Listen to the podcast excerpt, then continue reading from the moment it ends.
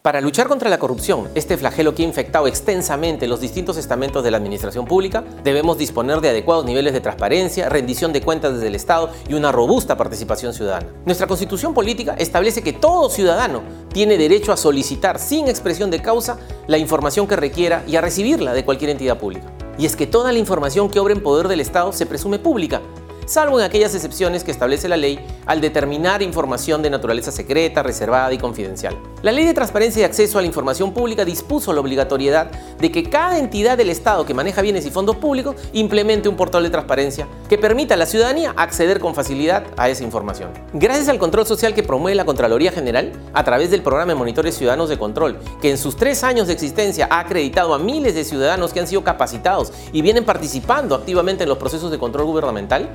ha sido posible evaluar 1.530 portales de transparencia de aquellas entidades que han cumplido con esta obligación legal. Lo mínimo que deberíamos esperar, luego de 11 años de obligatoriedad de implementar el portal de transparencia estándar, es que debieran haber por lo menos unos 2.100 portales a nivel nacional. Pero solo hay 1.530 y de ellos en 1.322, es decir, en el 86% de los casos, se han detectado problemas, con rubros temáticos desactivados o información desactualizada.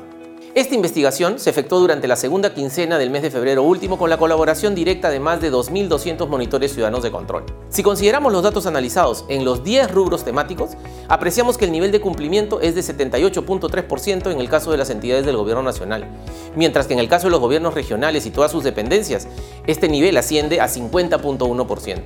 En tanto que en el caso de los municipios provinciales y distritales a nivel nacional, el nivel de cumplimiento es de 52.5%. Esto hace que a nivel de todo el gobierno general, ponderando por la ejecución presupuestaria, tengamos un nivel de cumplimiento de 69.9%. Más allá de las medidas de sanción administrativa que tendrán que aplicarse a los funcionarios que resulten responsables por el no cumplimiento cabal de estas obligaciones legales, es necesario reflexionar sobre la importancia de que la ciudadanía tenga acceso oportuno a la información pública y a la eficacia de su contribución en la lucha contra la corrupción e inconducta funcional. En este sentido, es indispensable adoptar las medidas correctivas de inmediato para transparentar todo lo que hacemos en la función pública, empezando por cumplir con poner a disposición de la ciudadanía un portal de transparencia estándar completo y actualizado.